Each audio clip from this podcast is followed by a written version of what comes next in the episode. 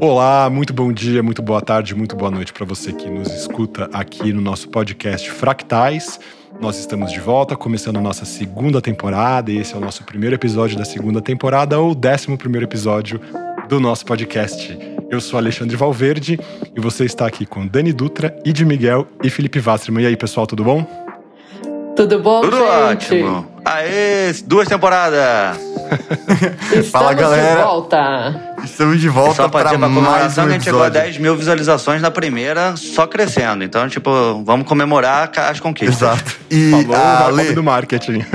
qual que é o tema de hoje?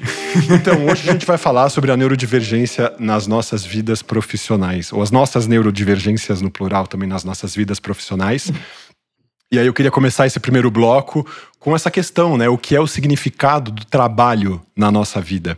Então, eu já queria começar com uma provocação aqui, que eu gosto de falar sobre isso. É, eu considero o trabalho como toda atividade realizada por mim. É, eu não separo as minhas atividades entre hobby, descanso, lazer ou emprego. Né? Até porque eu não sou empregado, eu sou autônomo, eu sou médico, tenho meu consultório e tal, mas é, realizo muitas atividades, né? Já falei aqui em outros episódios, realizo 18 atividades, é, muito variadas, desde cuidar de uma agrofloresta, é, escrever, ah, fazer psicoterapia, ser psiquiatra, é, produzir conteúdo digital, quer dizer, uma série de questões. Eu praticamente passo todo o meu tempo em trabalho. Eu não consigo imaginar uma atividade que eu não faça, que eu não dedique a mesma força, ah, que eu consagre a mesma atenção. Então, para mim é, é espontâneo estar nessa atitude zelosa, cuidadosa e atenciosa com as coisas que eu faço. Então, por isso que eu digo que tudo é trabalho.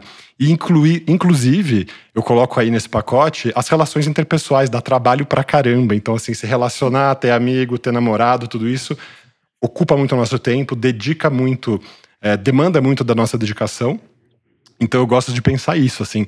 Na verdade, qualquer coisa que é realizada é, por nós dá trabalho. Se a gente não fizer, alguém vai ter que fazer, a gente vai ter que pagar para a pessoa por isso, né? Então, se a gente não cuida da nossa comida, você tem que pagar para alguém fazer. Se você não cuida da sua casa, tem que pagar para alguém fazer. Se você não cuida do seu trabalho, a vida não avança. Então eu gosto de pensar nesse conceito. Isso não se confunde com ser workaholic, porque acho que é para além disso. É uma dimensão de pensar que não há nada que eu não possa considerar como trabalho na minha vida. Alô, Ale.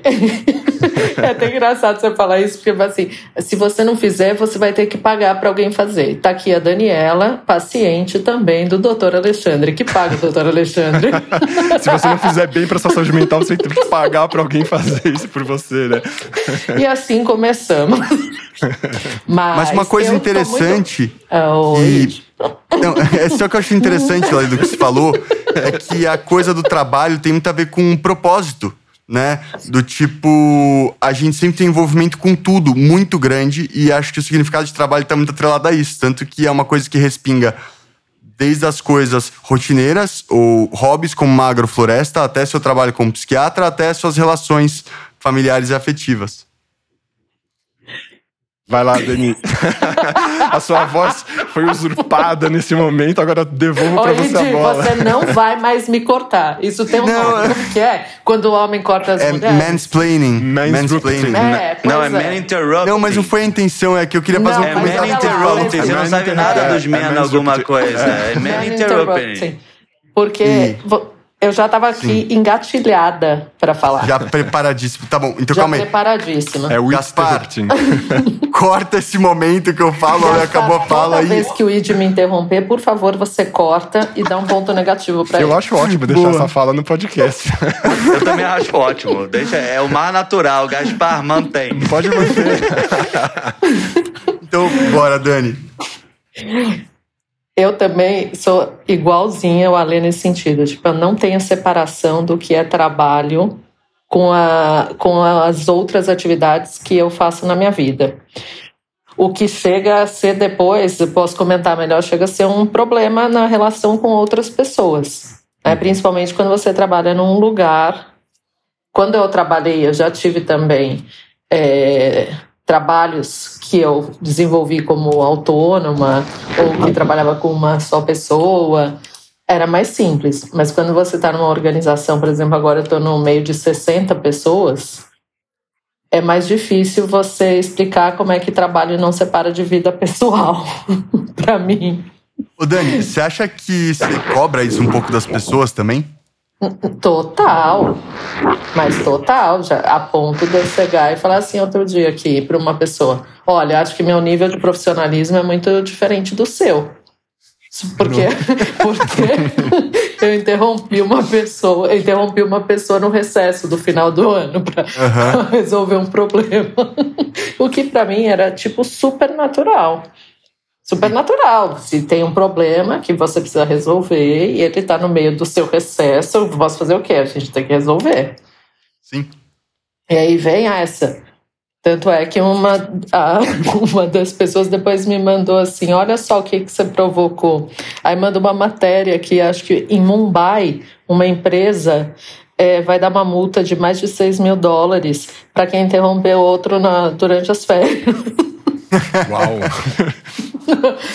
pois é, mas assim. Descanso, claro. Exato. Brincadeiras à parte, também é isso. E muitas vezes é, eu reconheço certas coisas com hiperfoco. Uhum. Né? Hiperfoco em determinada coisa que eu estou fazendo, que eu transformo aquilo em trabalho. Por exemplo, Sim. quando eu trabalho com moda, eu sinto muito que eu faço isso. Que eu, de tanto gostar, de tanto ver, de tanto tanto querer fazer parte desse mundo, você acaba desenvolvendo alguma coisa nesse sentido. É, isso é uma coisa muito interessante, assim. Na minha vida, dentro das muitas coisas que eu fiz, sempre a reação das pessoas era com relação a, tipo, nossa, mas você nunca mexeu com isso, né? Como que você vai fazer isso?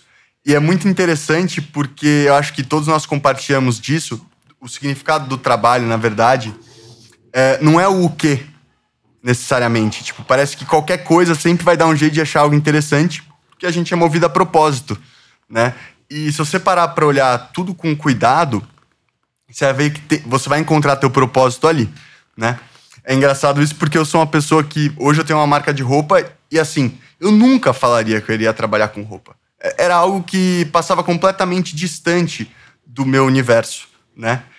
E aí, quando eu comecei a trabalhar com isso, ficou muito claro essa coisa de que não era roupa, né? Poderia ser outra coisa. Era tipo sobre.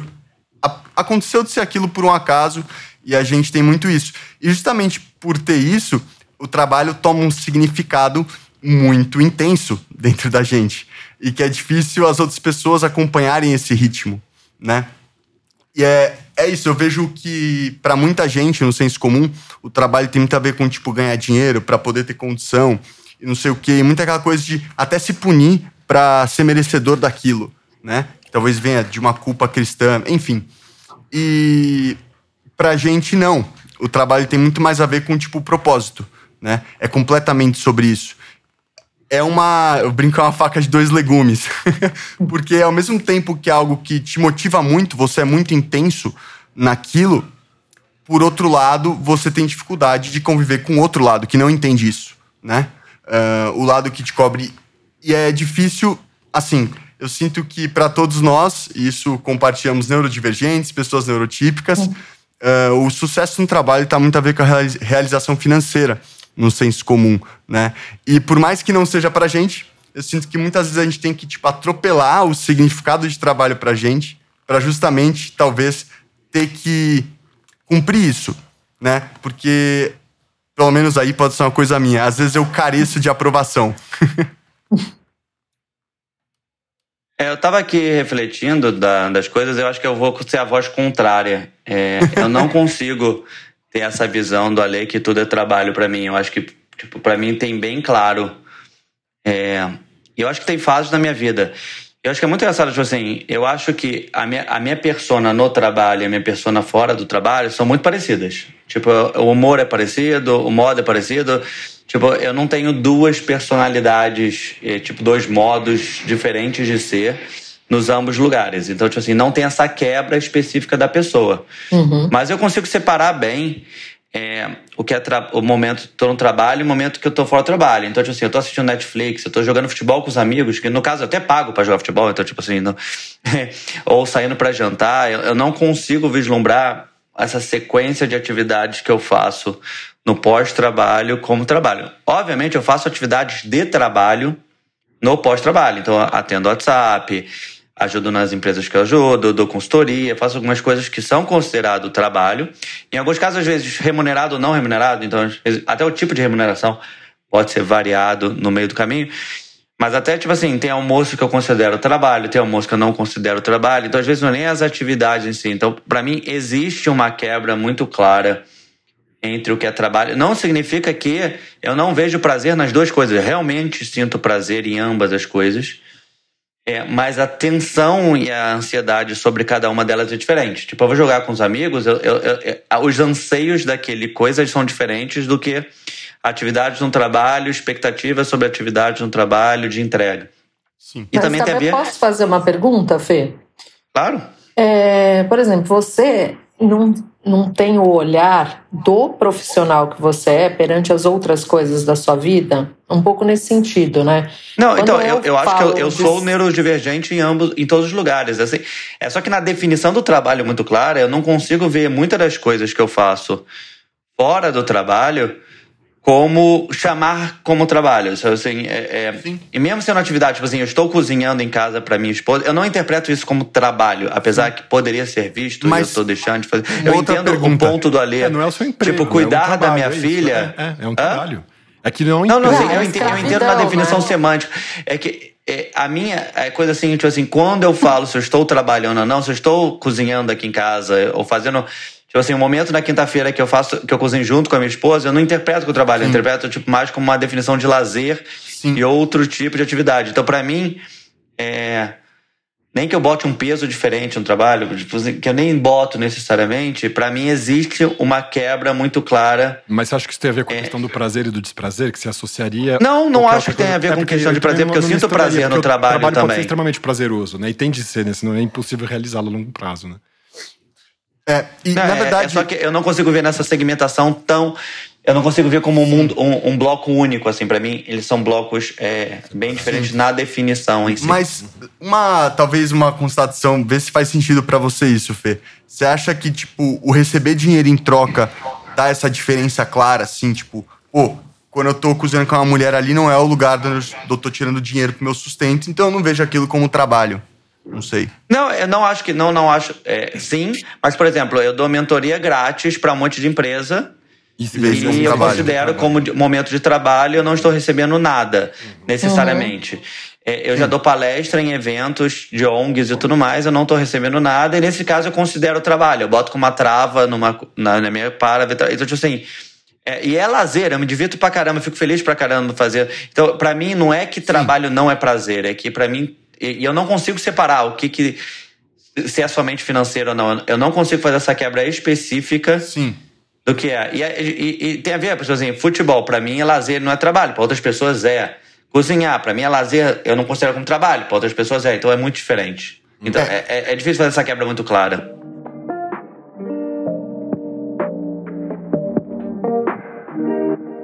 Então, independentemente da, dos trabalhos, todos os trabalhos que a gente viu que são trabalhos pra gente aqui, uh, certamente a gente teve dificuldades e facilidades, coisas que a gente gostou e não gostou.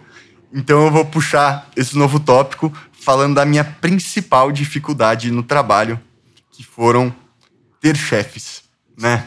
Isso é geral, né? Ah, ninguém nem imaginava. Não, não, mas vocês não estão entendendo, pessoal. Assim, Mentira. Assim, eu entendo que todo mundo tem muita dificuldade, mas aí que tá uma coisa de ser neurodivergente que as outras pessoas não entendem. Uhum. Que é quando a gente fala de dificuldade, é tipo além do senso comum, entende? É além. Não é aquela coisa.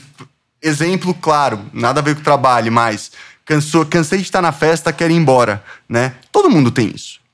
Mas a parada é que, tipo, para quem tá, pelo menos no lugar que eu tô como autista, não tem muita negociação. E o chefe, nesse sentido, vem muito desse lugar, né? Eu sempre é. tive muita dificuldade de aceitar uma autoridade só porque eu tenho que aceitar, sem ter nada que eu admire naquela pessoa. Então, tá em ambiente de trabalho, né? Quando eu comecei a ver cada vez mais, e eu vivi muitos tipos diferentes, tipo, trabalhei na XP, o que e trabalhava com música antes, né? É, da água para o vinho, assim, muito diferente. Mas essa máxima sempre continuava. Eu precisava admirar a pessoa para poder ouvir dela. E eu vi aqui muitas vezes, em todos esses meios, pessoas estavam acima de mim não por características que eu admirava. Às vezes era só porque era filho de alguém, ou porque tava lá mais tempo, chegou mais cedo na festa, mas não tinha nenhuma habilidade extraordinária. Então, para mim, isso era um negócio que assim. É difícil, tanto que hoje eu tenho minha empresa, mas eu tentei muito. Sério, eu vivi muitos trabalhos diferentes para chegar a essa conclusão, assim. E a conclusão de que, na verdade, não é sobre ter alguém em cima. Isso não é um problema. Mas é que, tipo, precisa ser alguém que eu admire muito, que eu fale, nossa, que, que legal. Eu entendo total por que, que você tá aí, cara. E eu te admiro muito. Então, acho que essa é a minha principal dificuldade quando o papo é, é trabalho. Já emendando, e eu também compartilho de você essa questão. E eu diria que é porque muitas vezes essas pessoas ocupam cargos não por questões técnicas ou capacidade cognitiva ou de resolução de problemas, mas por questões mais políticas, né? De conchavo Sim. e conluios e, e braços dados e mãos dadas com outras pessoas. Até no é meio universitário, complicado. né, Ale? Com certeza, muitíssimo. Quando eu tô falando trabalho, eu tô pensando em tudo isso também, assim, né? É, exato. Ainda dentro da medicina é uma outra coisa particular também. Mas, é, além dessa dificuldade de não conseguir entender por que, uma outra pessoa, é, talvez menos capaz, estivesse me orientando, mandando fazer alguma coisa, alguma instrução que você fala, cara, não tô vendo sentido nisso, para que, que eu vou fazer isso? Então tem uma certa inquietação em ter que acatar isso, né? É, Acho que tem uma outra questão das relações. Tem coisas prosaicas do trabalho, tipo dificuldades bem autísticas, do tipo não lembrar os nomes das pessoas e assim, torcer pra todo mundo andar com os crachás e ficar desesperado. Ou às vezes encontrar ex-colegas de trabalho na, na rua, pessoas com que eu trabalhei quatro anos e suar frio, assim, tipo, como é que essa pessoa se chama? Aí e ela lembra assim, muito de você, né? A pessoa. Ale! Eu, eu, posso lembrar de tudo, assim, falar como tá tua avó, que tinha um cachorro, lembrar da cidade Exato. de onde veio a prima dela, lembrar detalhes da pessoa e não lembrar a desgraça do nome, primeira coisa. Sufoco total. Mas uma outra dimensão que eu acho que é interessante também, que eu vivi muito no trabalho, faculdade, todos esses lugares, é essa questão, porque como é um ambiente muito competitivo e a gente tem muita facilidade em resolver coisas, diagnosticar coisas, encontrar soluções, a dimensão da inveja é uma dimensão que aparece muito, assim. Foi uma questão que eu tive que lidar com muita dificuldade, assim, em vários momentos. Então, desde professor, eu lembro de um professor meu no mestrado que ficou incomodado com o que eu escrevi no meu, no meu mestrado é, incomodado no sentido afetivo, assim, não era uma coisa de argumento, assim. E aí, o que ele veio me falar sobre o meu texto foi: você não é o Shakespeare, você não é um poeta. E aí eu fiquei assim, falei, mas gente, eu não, eu não sou o Shakespeare mesmo, sou o Alexandre Valverde, eu sou estudante de filosofia, nem tô achando que eu tô querendo ser poeta aqui com esse escrito, por que, que ele veio me falar isso, assim? E aí você vê que é uma reação da pessoa que tá ali, não conseguiu engolir aquilo que eu disse, eu nem lembro o que, que tava no texto ali, mas você vê que tem uma coisa a, a, truncada, assim, e eu lembro de ter vivido já várias situações nesse sentido por causa dessa nossa facilidade. Então, às vezes isso pode virar uma piadinha e as pessoas tiram sarro, mas muitas vezes a gente é bastante rechaçado por isso. E, e fica com esse ar do tipo, ah, você se dá bem sendo que você não se dedica tanto, não estuda tanto, não se esforça tanto e consegue as coisas com tanta facilidade. Então, gera uma, um amargo em algumas pessoas e ter que lidar com isso no mundo do trabalho é bastante chato.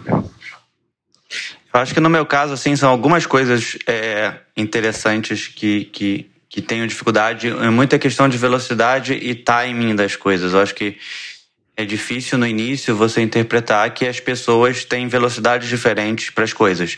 É, velocidade de execução, velocidade de pensamento, velocidade de assimilação. Tem pessoas que precisa, é, que, que até falaram para mim, eu preciso sleep on it. Então, tipo assim, eu preciso dormir nesse assunto e analisar.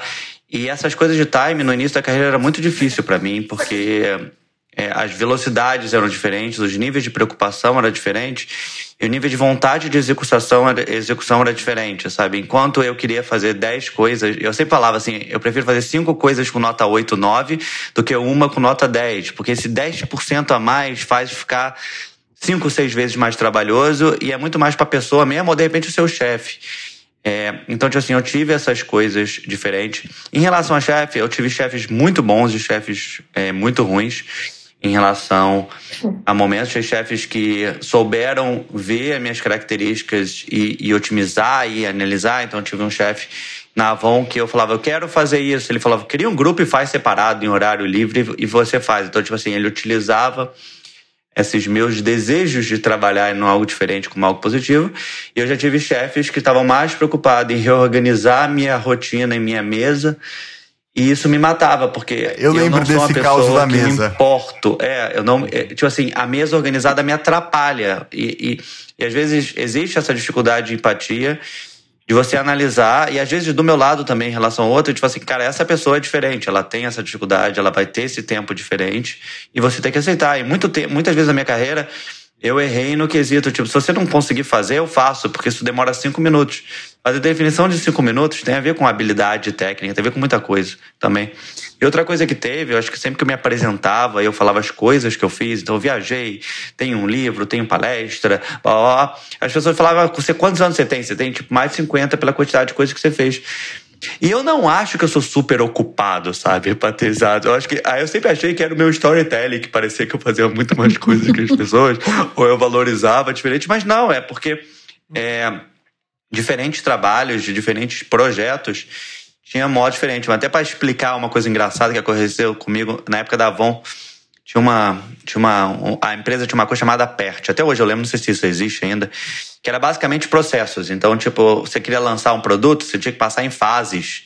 Hum. Primeiro fazer Tem um da. Então, tipo assim, desenvolvimento de demorava. cascata, né? É, demorava 5, 6 anos para lançar um produto. Sim. Aí eu virava e falava assim, cara, mas eu, que, tipo, eu não vou estar aqui daqui a 5, 6 anos. O que, que, que, eu, que, que eu tenho que fazer para lançar em 6, 7 meses? Aí a Posso- pessoa, Felipe, ah. você tem que furar a fila, você tem que. É, tipo, a, a aprovação da autoridade tal. Aí eu falei, beleza. Aí eu ia na autoridade tal. Eu falei, cara, você consegue me aprovar pra eu lançar em seis meses? Aí o cara assinava, eu voltava. E aí o pessoal do PET falava que eu fazia filipismo, que era, tipo, literalmente, tipo, cara, não quero seguir o processo tradicional, porque eu acho que vira, tipo, meio um bullshit job, sabe? Você tá trabalhando para trabalhar. Eu acho muito essas coisas Sim. de trabalho, e tá acontecendo muito isso hoje em dia, no quesito de liderança. Eu acho que o Id falou bem. É, Não, eu essa preciso parte, falar mas é uma interessante. coisa, cara. Sério, eu, eu tive assim, sabe, epifania. né? Dani, Hoje. eu Você juro, tá de não, brincadeira. é que É, é- é- Você agora tá é Felipe interrupting, né? Não, não, interrupting, Controle tipo, de impulso. foi a epifania da vida, é sério, galera. Eu preciso falar mesmo, tipo, desculpa, Dani, não é pessoal. É No sério, próximo é bloco o você seguinte, não vai falar. Tá Olha que resolvido. inte- fechado. Olha que interessante, Fê. Você falou ah, sobre essa metodologia de trabalho atrasada, né? Que é o desenvolvimento em cascata, que tem que passar por várias etapas, demora pra caramba, né? Hoje a gente sabe que na área de tecnologia, de startups, né? A, a porcentagem de pessoas neurodivergentes é muito maior do que quando você joga para escala mundo. E a metodologia hoje que mais se usa, que as empresas mais tentam im- implementar, que é a metodologia ágil, né? Scrum, uh, Design Thinking e por aí vai, teve origem com empresas de tecnologia, né? Então, É, olha que, de certa maneira, isso que você estava contando de você de ser algo, sabe, pra ontem, não sei o quê, é justamente o, o ingrediente secreto que, tipo, fez a Apple ficar gigante. Sabe, empresas gigantescas surgirem do nada e engolir gigantes que, teoricamente, teriam todo o dinheiro e inteligência pra, tipo, a partir do momento que os caras estão crescendo, já copiar e crescer em cima. Eu tô entendendo, você tá querendo dizer que foi uma tendência neurodivergente que foi assumida pelas empresas e isso transformou o mundo dos negócios, é isso? É, eu ficar em pé e responder rápido. Neurodivergentes Então, dominam eu o concordo rolê. 100%. Eu me, eu, me, eu me adapto melhor até a esses modelos é, de execução é, e a- o modelo de empreendedorismo que é tipo, primeiro você faz, depois a gente conserta, sabe? Tipo assim, não espera chegar a 100%, ótimo, inimigo do bom, todas essas coisas. Mas o que eu aprendi na minha carreira é que, tipo, o que é bom pra mim não é bom pra todo mundo. E eu acho que essa é uma das maiores dificuldades de empatia e análise e tudo, assim. O time das pessoas é diferente, a importância que as pessoas dão pra certas tarefas é diferente. Quando você sobe de cargo, você descobre que tarefas que você achava super importantes não eram mais. Então eu comecei a ter muito mais uma análise, tipo, é, empática e preocupada, e aí até fazendo válvulas de escape pra mim. Então, tipo assim, eu via, por exemplo, no, no, no último trabalho, eu tirava a quarta-feira de home office pra dar uma válvula de escape pra mim, porque eu tava, tipo, maçaricando o time em executar e fazer coisas, e eu acabo moldando os meus times é, do jeito que eu gosto, tem a ver em relação a isso. E uma coisa só pra terminar, uma coisa que o Reid falou que pra mim é extremamente importante, é, a minha maior preocupação como gestor é as pessoas valorizarem que faz sentido eu estar lá como tal. E, e isso é muito engraçado, porque essa é a minha preocupação de verdade, assim, você, para você faz sentido, porque eu já tive muitos chefes que eu não achava que fazia sentido ele estar lá. né? Eu admirava o fato de, mesmo não fazer sentido e achar ele ruim, ele ter chegado naquele nível muito maior do que o meu. Então, tipo assim, tem pessoas que eu acho extremamente incompetentes que chegaram muito longe. Eu falo assim, cara, ela tem alguma habilidade que eu não tenho, que seja networking, que seja É, tipo, tem pessoas que eu conheço que elas eram muito boas de networking, ligavam pra pessoa, dava presente e subiam na vida. tipo, chegou em carreiras muito melhor do que minha, por um modo que eu não acho mais correto, mas chegou mais longe em, em alguma definição mais tradicional. Mas uma coisa que eu acho que eu me preocupo muito com o trabalho é isso, sabe? Assim, é. Tipo, o meu trabalho e o esforço que eu estou fazendo está sendo valorizado pelas pessoas abaixo, pelo do lado e tudo mais. E tem uma coisa que eu tenho problema no trabalho maior, é que eu me preocupo muito mais com o sucesso da empresa do que o meu. Isso sempre teve problema comigo. Então, se eu acho que alguém está fazendo um péssimo trabalho, eu falo que essa pessoa está fazendo um péssimo trabalho, tanto para ela como tipo, é, tipo assim, eu, eu não sou eu não sou sacana, eu não, eu não dou facada nas costas, mas eu falo, cara, você tá atrasando o negócio todo. e eu já tive problemas de pessoas que tinham network melhor do que eu dentro da empresa, que falaram, tipo, começaram a falar mal de mim, que eu tava vindo contra a pessoa. E aí eu sempre penso assim, cara, eu nem precisava fazer isso, mas para mim é tão ruim como. Porque eu, é o senso de dono, né? Tipo, o negócio do propósito. Tipo, eu tô aqui pela empresa como um todo, eu quero fazer esse negócio acontecer. Quando eu vejo alguém atrapalhando, aquela pessoa está atrapalhando o propósito como um todo. Só que essas pessoas sempre ganham mais do que eu, porque como eu que bato de frente, se é para alguém sair, é sou eu. E na maioria das vezes eu mesmo peço para sair depois de um tempo, quando eu vejo que o propósito como tal não é o prioritário. Mas é, essa parte é uma coisa que, que me afeta um pouco mais. Acho que várias coisas que vocês falaram eu me identifico, mas acho que tem uma que a gente pode comprovar aqui mesmo nesse podcast, que é exatamente essa. É, eu, tenho, eu tenho um senso que eu, por exemplo, não interrompo as pessoas, propositalmente. Mas interrompo no sentido de aquilo que a gente fala que é, um, é uma característica nossa, de não saber no momento que você vai falar e você entrar e de repente até entrar duro. Por isso, às vezes, eu perco oportunidades de falar coisas é, em uma reunião que eu acho importantes e que acaba deixando passar. Ou se não, eu pego e no final dessa reunião falo, daria como eu falei agora para o Id. Eu falei, olha, Id, eu não queria que você me interrompesse assim, assim, assado. E aí soa muito duro, né? Porque Nossa, na verdade, de certa eu tô forma, uma bronca, eu tô você fica, você fica remoendo. Não, vocês já tomaram geral uma bronca, porque primeiro você me interrompeu duas vezes, depois o Felipe também continuou o assunto dele. E isso é, um, é uma coisa que talvez vocês nunca entendam porque vocês não são mulheres. Exato. Uhum. Né? E isso é muito comum. E aí isso fica mais difícil para mim quando eu estou numa reunião só de homens, principalmente de pares ou chefes. Uhum. Né? Porque quando você está com uma. É, você tá com equipe, às vezes eu vou lá e dou uma carteirada mesmo. Que eu acho desnecessária, que eu não gostaria de dar, mas eu acabo dando para poder entrar entrar na fala na, na hora certa, ter um espaço para falar. Mas mas do mesmo jeito que eu faço isso, eu respeito muito quem está do outro lado e quem está acima. Né? Quer dizer, se a pessoa está acima, eu sou um pouco igual ao Felipe. De alguma forma, ela mereceu estar ali. E ela tem o papel dela, que é aquele, independente de eu gostar ou não, que ela esteja ali.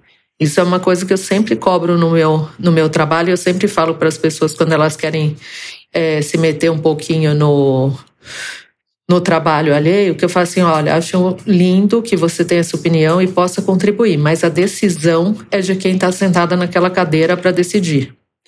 Isso eu, eu tenho um pouco de respeito, às vezes demais, que alterna com quebrar as regras. Né, com insistir para quebrar as regras. Isso é uma, é uma vivência que eu tenho todos os dias.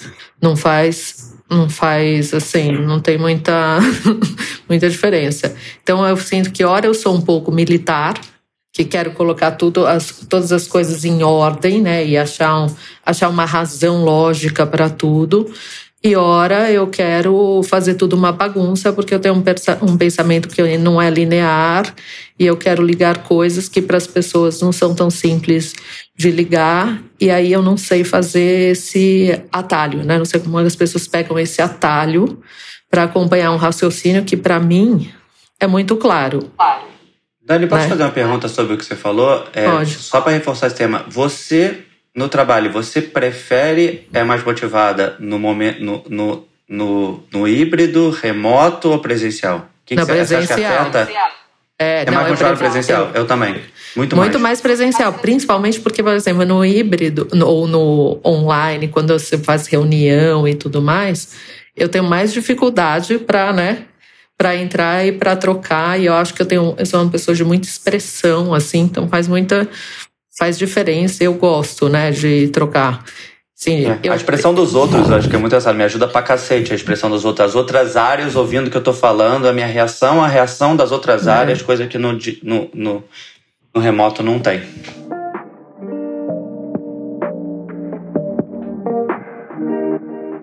Mas eu tenho uma empolgação que pode irritar as pessoas às vezes, que tem a ver um pouco com essa coisa de propósito, né, e de não separar o trabalho muitas vezes da vida pessoal e se envolver tudo, fazer uma grande, uma, uma grande coisa, né? Tudo junto. Acho que talvez se a gente tivesse um outro tipo de trabalho que não fosse relacionado eu relacionado à comunicação, como é o caso, eu acho que não é nem o caso de nenhum de nós aqui, mas se você fosse um médico, é, deixa eu ver, oncologista, Ale, Oncologista ainda tem muito de emocional também, muitas muito, coisas. Né? Mas é uma é. coisa mais. Ah, Otorringolaringologista. É, ortopedista. Eu ia falar o cara que faz o, faz o raio-x, que eu esqueci o nome. Do, mas enfim, ortopedista. Se você é ortopedista, enfim, você não vai muito. Você tem um, você pode até trazer um pouco da ortopedia no seu, no, quando você está praticando esporte, etc. Mas a comunicação acaba que eu trago em tudo. Então eu comento tudo, que era o pouco que eu falei para o Felipe, da ótica de um comunicador, ou da comunicação, ou da relação entre as pessoas. E com isso eu acabo não separando o que é trabalho, trabalho efetivamente não no sentido de produzir algo, né, mas daquele tema, acredito, muito mais do tema do que da produção de algo do que eu quero para minha vida. Aí você vai dizer, ah, tá bom, Daniela, mas que maravilhoso. Mas qual que é o seu propósito, então? Que já está tão na moda, trazendo, inclusive, para o nosso, nosso universo, que realmente as empresas hoje todas têm um, supostamente um propósito. A missão, né? Quais são os valores? É, assim, tá, qual que é o seu propósito? Pois é, eu, meu propósito está muito em linha de uma sociedade mais justa e no sentido de equilíbrio. Então, acho que sempre em tudo eu estou buscando o que eu considero ser um equilíbrio. Então, na hora que eu vou muito mais para cima em determinada coisa, eu tento equilibrar. E vou fazendo isso no meu trabalho em tudo que eu faço.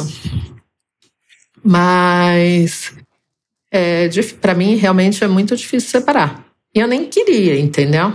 Também não é que eu queria, nem queria. Sim.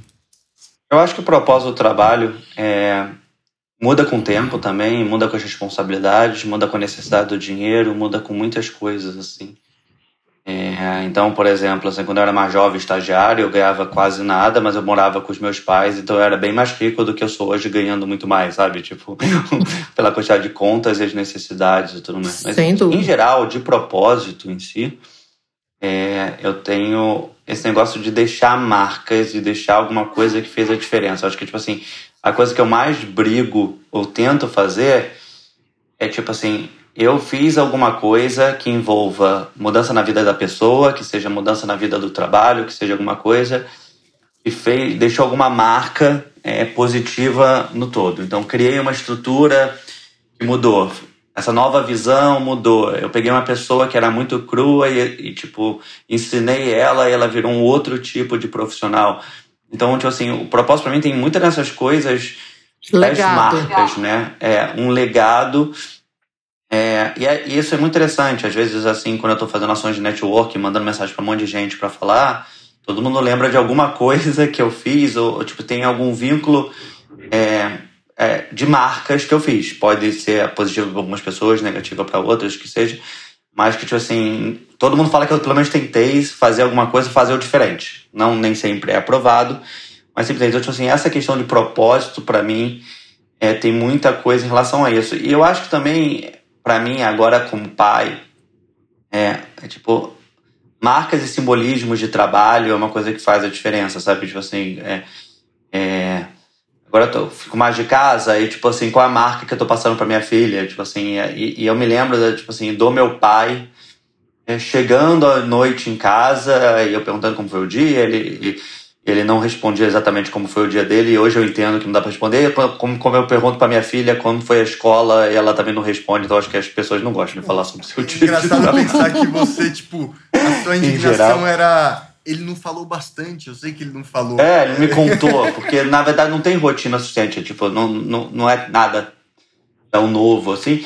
Mas eu acho que, assim, em geral, acho que cada pessoa tem seu propósito. E eu acho interessante isso, uma coisa que eu reflito muito, que não necessariamente ter um trabalho com propósito deixa pessoas mais felizes ou menos felizes. Eu realmente acho, li até uma pesquisa, depois tem que procurar qual é, que, tipo assim, o chão de fábrica é mais feliz que o CEO. Na verdade, eu acho que o CEO normalmente é uma das pessoas mais infelizes da empresa. Tipo, todo mundo quer virar CEO com crescimento, mas na maioria dos casos, essa pessoa, ela tem um nível de estresse e nervosismo todo que ela não é uma pessoa então, se trabalha, trabalha, trabalha, e no final o, seu retorno é horrível. Né? É, não, obviamente, eu estou generalizando. Ah, tem aquela pessoa, claramente. Tem show de fábrica que não tem dinheiro para Não, sim, sim. Mas, em geral, tipo assim, a felicidade está em poucas coisas, assim. E eu acho que é, trabalho é, uma é um dos alicerces para mim. Eu sempre separei minha vida em três partes. Tipo, trabalho, família, é, família, relacionamentos e amigos, assim. Sempre tem essas três partes e elas são muito importantes para definir quem eu sou. E eu não consigo tirar o trabalho, o propósito, gostar, acreditar que eu estou fazendo. Eu já tive trabalhos que eu não estava acreditando que eu estava dando o meu melhor. Isso me fazia muito mal. Eu estava ganhando salário, as pessoas achavam que eu estava fazendo um bom trabalho, mas eu não achava. Eu achava que era um desperdício de potencial meu estar lá e isso me afetava muito. Então, tipo assim, isso me afeta mais até do que, tipo, estar é, tá num trabalho, tipo, é, tipo, se eu acho que eu tô fazendo um bom trabalho, acho que tô fazendo diferença, eu tô feliz. Se eu acho que eu não tô, isso me afeta pra caramba, mesmo que pros outros eu esteja, né? Então, mas isso é muito individual, é, diferente de cada pessoa. É, eu responderia essa pergunta também sobre como a gente encontra o propósito no nosso trabalho, a partir da, da primeira ideia que eu trouxe de que eu não vejo distinção entre trabalho e as outras coisas que eu faço, tudo é trabalho. Então, eu preciso encontrar propósito em tudo que eu faço. Mas isso é espontâneo e natural para mim, eu faço isso desde a infância qualquer coisa que eu esteja brincando, se eu não encontrar o sentido daquilo, se eu não entender para que aquilo serve, se eu não achar que aquilo vai ter algum sentido para mim, eu não faço. Então, toda minha atividade ela tem algum propósito nesse sentido. Tem aquele propósito mais emblemático, né, que a gente fala, ah, estou no mundo com essa intenção e tal e tal. Eu estava tentando pensar numa frase que poderia unir esse emblema, qual poderia ser.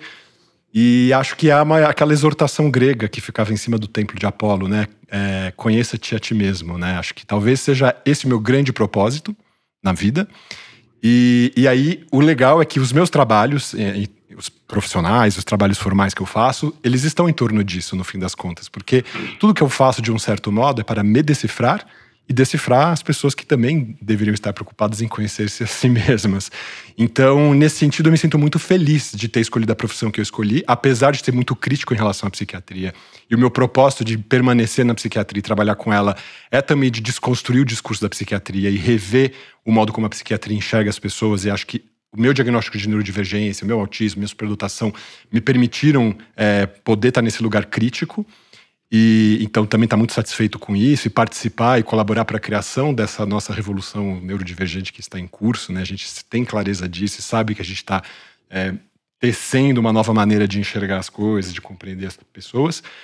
Então, e todos os meus outros trabalhos também eles servem para essa decifração. A minha escrita, então a escrita do meu livro, meu mestrado em filosofia, a escrita dos, do, dos roteiros de cinema que eu escrevi, é, o meu trabalho na agrofloresta também tem essa questão, a minha dedicação à terra, descobrir isso e tal. Então não, eu não consigo imaginar mesmo, nem sequer supor que poderia ser um cotidiano desprovido desses propósitos. E, e, acho que o propósito mais simples e o mais difícil, no fim das contas, é esse: é conseguir responder quem sou eu, me decifrar, e enquanto eu encontro essas respostas, ajudando as pessoas que estão ao meu lado a fazer isso como médico. Sim. Irado, Ale. Eu compartilho muito do seu propósito. O... Inclusive, eu vou querer ajuda na agrofloresta, porque agora que eu vou mudar vai ter um jardim Oba. E já tem umas árvores e eu vou querer muito sua opinião. Vamos fazer umas trocas Galera, é isso. Mais um papo aí nosso pra abrir o ano. Eu tava com muita saudade de vocês todos. Oh, maravilha. Ah, também. Das aulas gregas do Ale, né? Fechou tava Apolo. Gnoth Salton. Ale, você sabe a origem da palavra trabalho? Vem do grego ou não? Tem uma delas, se eu não me engano, é, a palavra que denomina trabalho na Grécia Antiga é a mesma palavra que você usa para pena, punição. Eu não lembro agora se era poino, se eu não me engano. Se- Pode ser que eu esteja enganado. Mas eu lembro que meu Faz professor de sentido, grego né? antigo, ele falava isso. É, os homens nobres não trabalhavam nesse sentido da punição, eles faziam outras coisas que eram dirigidas à nobreza, né? Essa coisa de pensar Ó. a vida, filosofar tra- e tal. Ah, mas acho que em português O o, dar trabalho nesse trabalho, o, o significado da palavra é igual também nos dois. Pra Também Você pode falar fechar, dar trabalho como se não fosse um negócio complicado e difícil de fazer, que você não pra fechar o episódio de trabalho, fica pra você ouvintes essa que trabalho no grego é a mesma palavra usada pra punição. E que o Ale tinha um professor de grego antigo. O Betão, que era vice-campeão de alterofilismo. Ninguém acreditava quando chegava aquele homem gigante e falou: Eu vim dar aula de grego aqui pra vocês. Parecia o Excalibur sair. Você fala, cara, como assim? Você tipo, Pô, imagina eu só acho que dá uma franzina de credibilidade pra aula de grego isso, pra falar a Ele era o verdade. Kratos do God of War. Exatamente. Boa, eu Alô, acho. Betão, se estiver nos ouvindo, um grande abraço pra você, meu antigo professor de grego. Alô, clássico. Betão! Qualquer coisa corrija aqui, né, gente? Maravilha. Um grande abraço, pessoal. Gente, um Abraço. beijo pra vocês.